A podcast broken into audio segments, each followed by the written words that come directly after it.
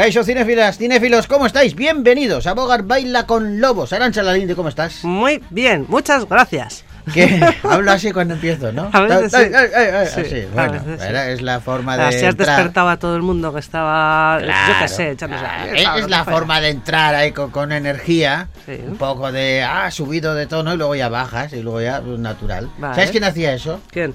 Era, era un cabroncete, ¿eh? Ay, madre. Sí, sí, sí. Y a mí me encanta, ¿eh? Eh, Me encantan sus películas y tal, pero a mí me lo contó.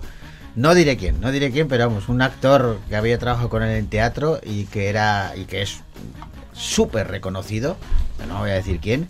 Hablábamos de, de Paco Martínez Soria. Sí, Paco Martínez Soria lo conocemos por sus películas. sí.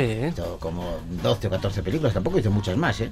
Porque era un hombre volcado en el teatro. Sí, es cierto. Lo que le Mm. tenía su propia compañía, Mm. tenía muchísimo éxito en el teatro, pero Llenaba, muchísimo, sí, ¿eh? sí, sí. muchísimo éxito Llenaba en el teatro. siempre. Y la mayoría de las películas que hizo están basadas en sus obras teatrales, Ajá. porque al hombre del cine no le gustaba demasiado. Y entonces decía, bueno, mm, por lo menos que sea sobre la obra y así me sé el guion, no se lo tenía que estudiar. Pero a lo que voy de, de cómo se puede ser de puñetero y que tiene que ver con ese comienzo del programa, era porque me contó un actor, y te digo que un actor muy conocido y muy reputado. ¿Y por qué no podemos saber el nombre? No, porque no, porque no me. No, Bueno, me lo vale. contó en privado y no. ah, no vale, entonces no, entonces no. Él me decía que Paco Martínez Soria, cuando trabajaba en el teatro, él eh, no salía nunca el primero a escena. Siempre salían dos o tres actores antes, pues para contextualizar la obra, y luego salía Paco Martínez Soria. Sí. Bueno, pues al resto de los actores, Paco Martínez Soria era el director y el productor, Sí. el que les contrataba. Sí, sí. resto de los actores y actrices, les decía que siempre hablaran con un tono más alto al habitual. Sí. Es decir, impostado, ¿no? Sí. Hola, ¿cómo está? Bienvenido, aquí he llegado. ¿Se encuentra bien usted? Sí. Todo ese tono así impostado, Sí. los actores decían, pero esto queda un poco artificial. No importa, que es teatro, decía Paco. Esto es teatro y tiene que ser así. Y entonces les hacía hablar en ese un tono superior, Sí. porque luego cuando entraba él, él entraba hablando en el tono normal. Ah, Él qué entraba, tío. hombre, ¿qué tal? ¿Cómo estáis? Y entonces la gente del- la- se rompía aplausos, primero porque era Paco Martínez Soria, Sí. pero luego también porque decían, ay, ¿cómo se nota que Cómo este se nota que es un buen actor, ¿no? Que, no- que no imposta. Así Qué que... tío cabroncillo. En fin, anécdotas, anécdotas que quedan ahí, pero no obstante, ya te digo eh, que yo soy de los que no me importa más decirlo públicamente. ¿eh? Eh, yo veo una peli ahora de Paco Martínez Soria, aunque esté empezada, y me engancho. Sí. Desde las que estoy viendo la hacer zapping, veo una, ¡pum! La ciudad no es para mí. Anda, aquí me quedo, ¿no? Ay, claro, bueno, con todos los secundarios que había por ahí, ¿no? Alfredo Landa, Gracita Morales, Al- al- López Vázquez. Sí, si alguna vez eh, entrevistamos a Miki Nadal, Sí. para, no sé, para alguna película, alguna Sí. serie o algo, Sí. Le, le vamos a pedir que nos haga de Paco Martínez Soria, que lo hace fenomenal. Sí, es que claro, los dos son aragoneses. Anda, mira. Ah, y pues sí, sí, y le, imita fenomenal, no sabes cómo le imita. Yo lo he visto, bueno. sí. Pues se lo pediremos, recuérdamelo. Venga. Vamos a ello. Damas y caballeros, bienvenidos a Bogar Baila con Lobos.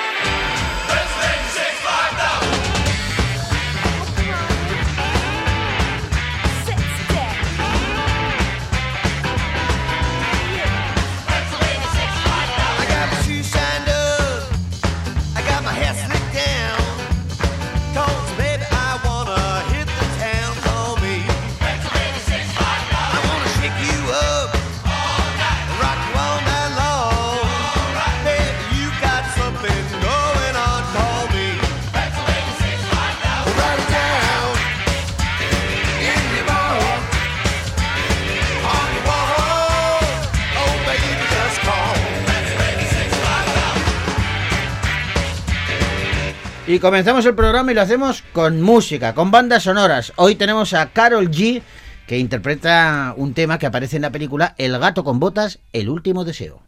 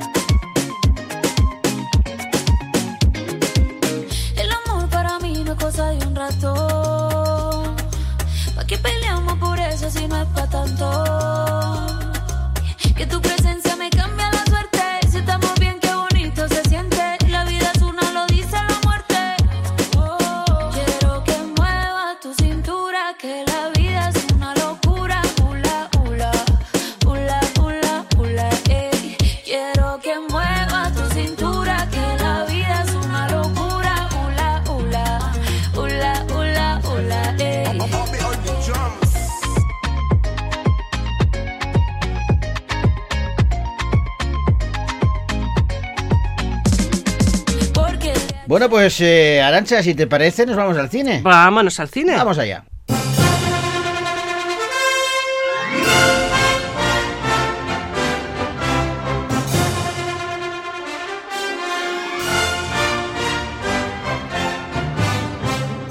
Pues vamos a comenzar a repasar los estrenos que han llegado a las pantallas gasteiztarras y empezamos con una película dura de firma española, se titula Lobo Feroz.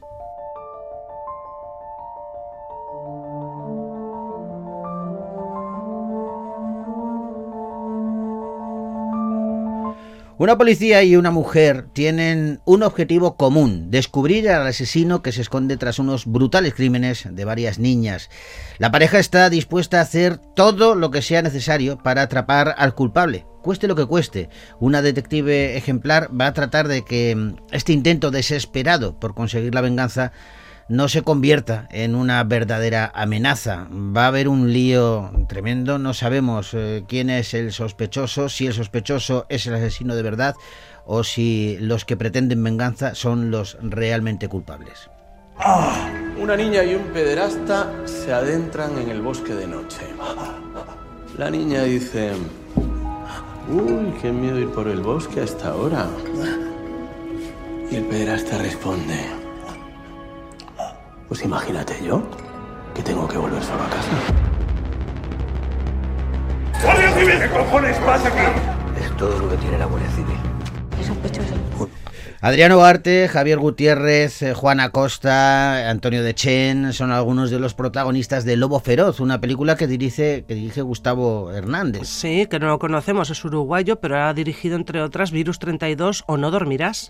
La peli la verdad es que está muy bien eh, y, y el trabajo actoral es inmenso. Así que queríamos hablar eh, con eh, uno de sus protagonistas eh, para que nos desarrollara un poco, bueno, lo, lo- lo para mí complicadísimo que ha tenido que ser ese trabajo. Rubén Ochandiano, ¿cómo estás? ¿Qué tal?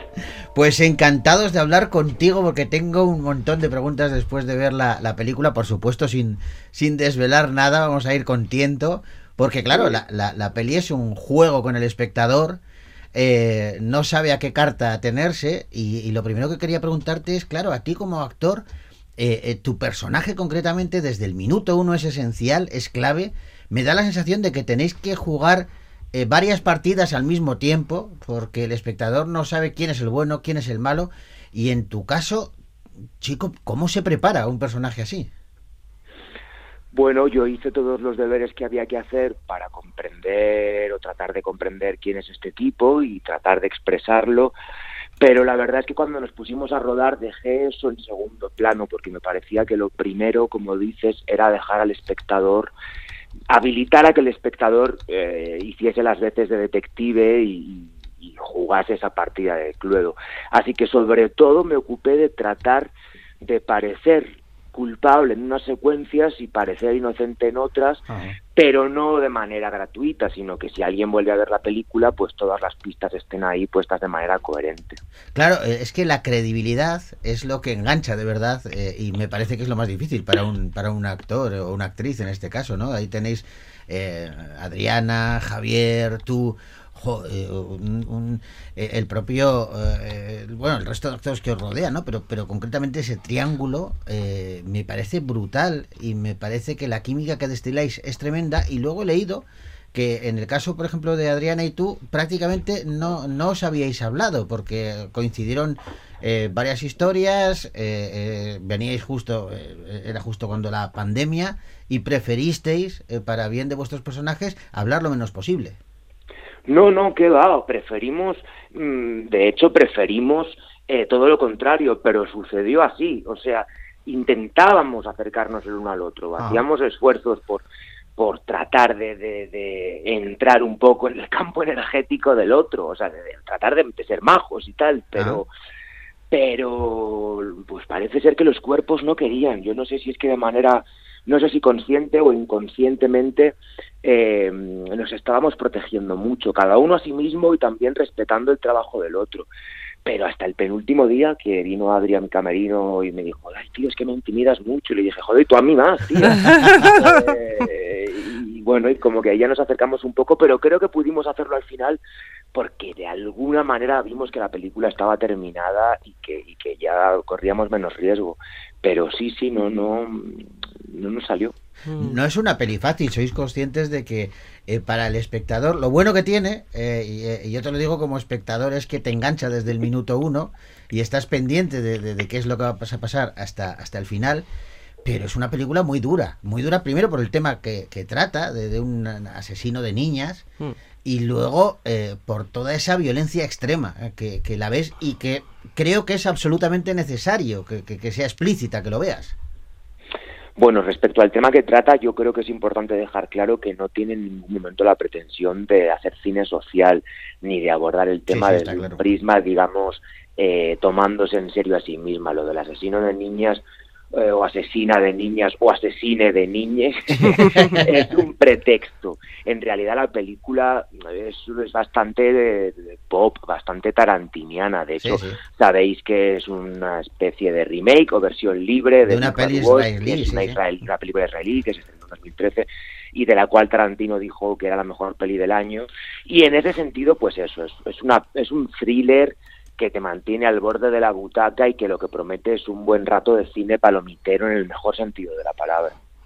Sí, pero y esa violencia explícita a la que, a la que me refería, como la- Eso sí, eso sí, eso sí, eso sí.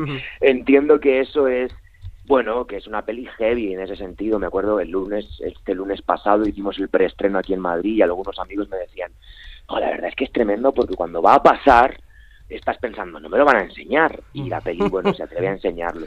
Y yo creo que eso, pues es verdad que es una peli fuerte, pero que también está muy bien que, ah, que tengamos la posibilidad de ver cine irreverente o cine así un poco más punky, ¿no? Sí, sí, y yo, y yo lo primero que te digo, Cho, es eso, ¿eh? que me parece Sí, que, sí, es, sí, sí, que es sí, necesaria esa, esa, esa violencia explícita, me parece que es lo que eh, impregna, le mete al, al espectador también en, en la historia. Yo no sé si eh, saliste herido eh, de alguna manera o no.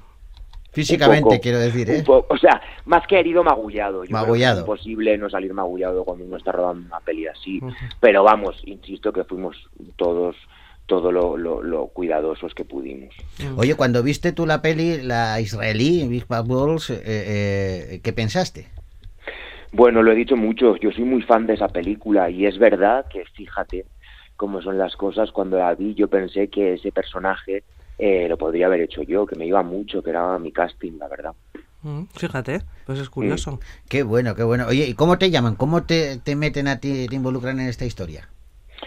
Bueno, yo tiré un poco la primera piedrecita, así, cuando leí la noticia de que la compañía, la productora de Santiago Segura, iba a producir este remake, pues se me revolucionó un poco el cuerpo, porque esto, dije, hostia, esto se va a hacer en España, y yo lo pensé cuando lo vi, esto me estaba buscando a mí. Entonces le dije a Santiago, oye, me encantaría, y él me dijo, la verdad, es que es una idea buenísima.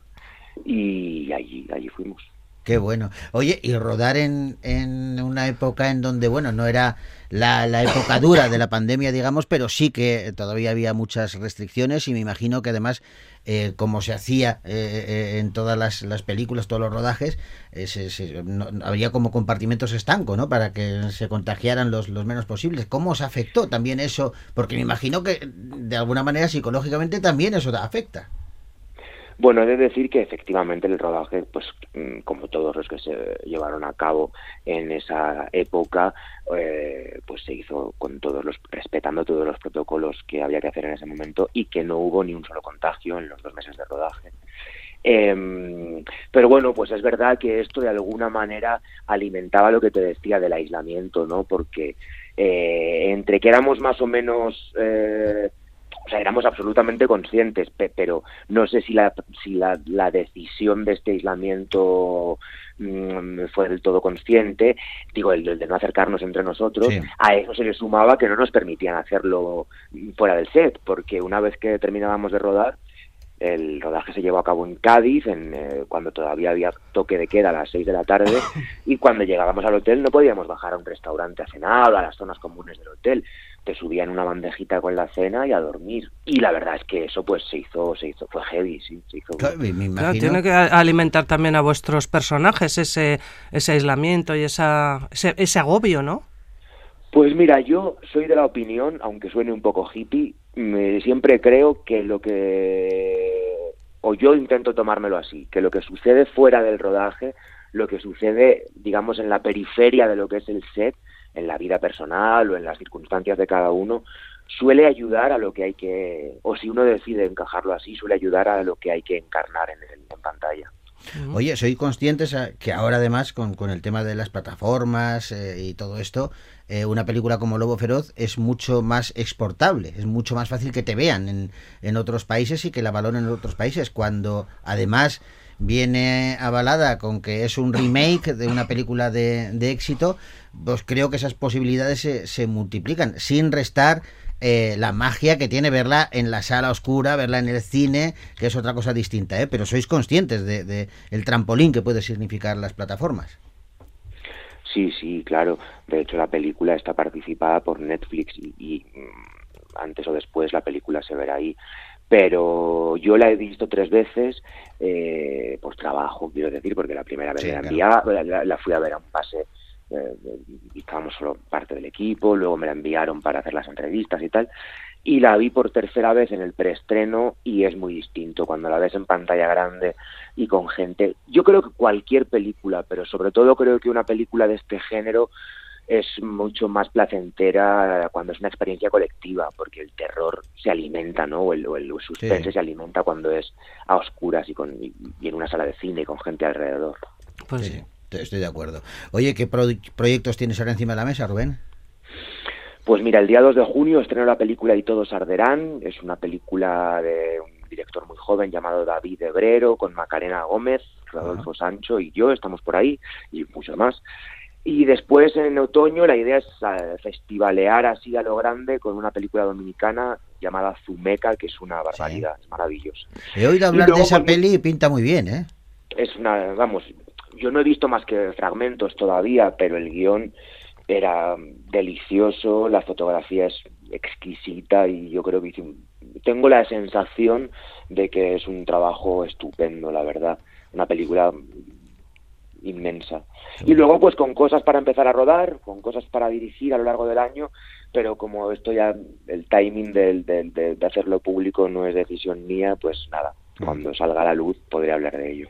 ¿Te sigue, ¿Te sigue gustando ponerte también detrás de la cámara? Claro, sí, dirigir teatro y, y- me- me- me- esto necesito estar en contacto con lo creativo porque si no me pongo muy triste, pero me daba un poco igual desde dónde. Qué bueno. Oye, yo eh, de verdad, eh, públicamente, te lo he dicho antes en, en privado, pero públicamente lo digo también, felicitaros al, al equipo, de, a todos, ¿eh? porque Antonio de Chen está fabuloso Sí, también. Sí. Creo que hacéis un, un- un pack fantástico, pero y ese, Adriana es grandísima. ese triángulo de Adriana, Mm. Rubén y, Javier, Javier. Gutiérrez, Mm. con tres personajes tan diferentes, pero que se complementan magníficamente, me parece que es un trabajo muy difícil y me parece que lo bordáis, así que públicamente te felicito. Recomendamos a los oyentes que vayan a ver Lobo Feroz, eh, que de verdad que eh, les va a entusiasmar, aunque tengan que apartar igual en algún momento la mirada de, Sí. de la pantalla, te tiene, te tiene pegado a- al asiento y eso merece la pena. En tiempos como estos, esas, esas pelis me parece que, que- que vienen muy bien. Así que... Pues acojo todo esto con mucho cariño y mucho agradecimiento, así que gracias por, por darnos este espacio para visibilizar la peli. Y yo también animo a todo el mundo a que vayan al cine, lo disfruten, lo sufran, lo compartan en redes sociales y que no cuenten el final, por favor. No, no, no, favor. no. Eso es lo que no hay que contar porque eso es lo que te, una de las cosas que te mantiene pegadito a la- al, al Sí. asiento. Un abrazo grande, Rubén. Muchas gracias, un abrazo muy Un fuerte. abrazo, Muchas hasta otra. Chao, chao.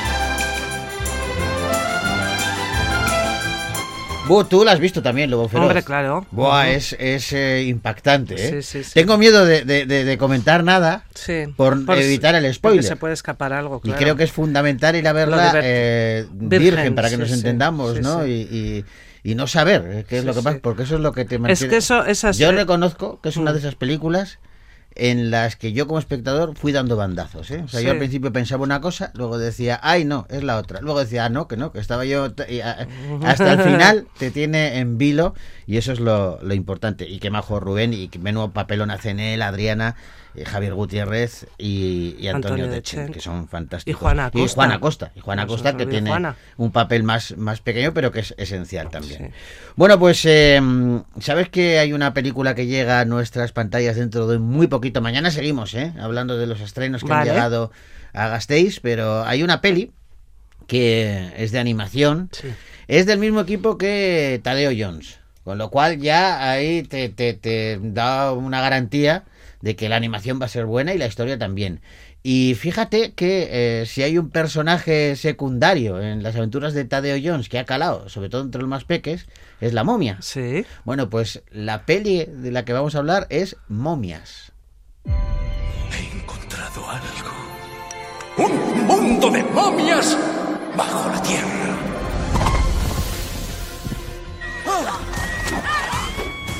Hoy en día le dan el papiro de conducir a cualquiera. ¿Qué haces, hermanito? Hoy, hija mía, el ave fénix elegirá a tu futuro marido. En siete días te casarás con la princesa Nether. ¿Qué? ¿Tengo que casarme con un tipo cuyo único mérito es dar vueltas en círculo? Ahora es tu deber custodiar este anillo al día de la boda. ¡Un anillo de la realeza! Es el ladrón, el hombre que robó el anillo. Si no aparece pronto, me cortarán la lengua y me arrancarán los ojos. El único modo de recuperar. La verdad es que el planteamiento mola, ¿eh? porque lo Sí. que nos viene a decir es que existe una ciudad de las momias que está en las entrañas de, la Tierra, nosotros la desconocemos, pero ellos sí nos conocen a nosotros. Y claro, en un momento dado ahí hay un- una princesa que le obligan a casarse eh, con alguien a quien no quiere.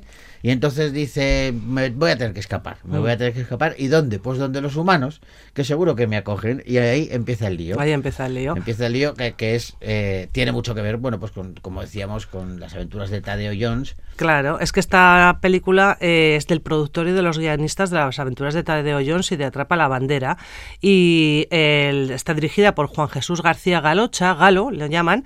Y este debuta como director después de haber trabajado como director de arte en películas como Tadeo Jones 2 o el corto de animación Cuerdas, ese que es tan, tan Esta- bonito, eso tan es aclamado. fantástico, ese, ese cortometraje es fantástico. Bueno, pues, pues Momias, una peli que podremos ver prontito aquí en nuestras pantallas y que de la que hoy hemos querido daros pues un pequeño apunte.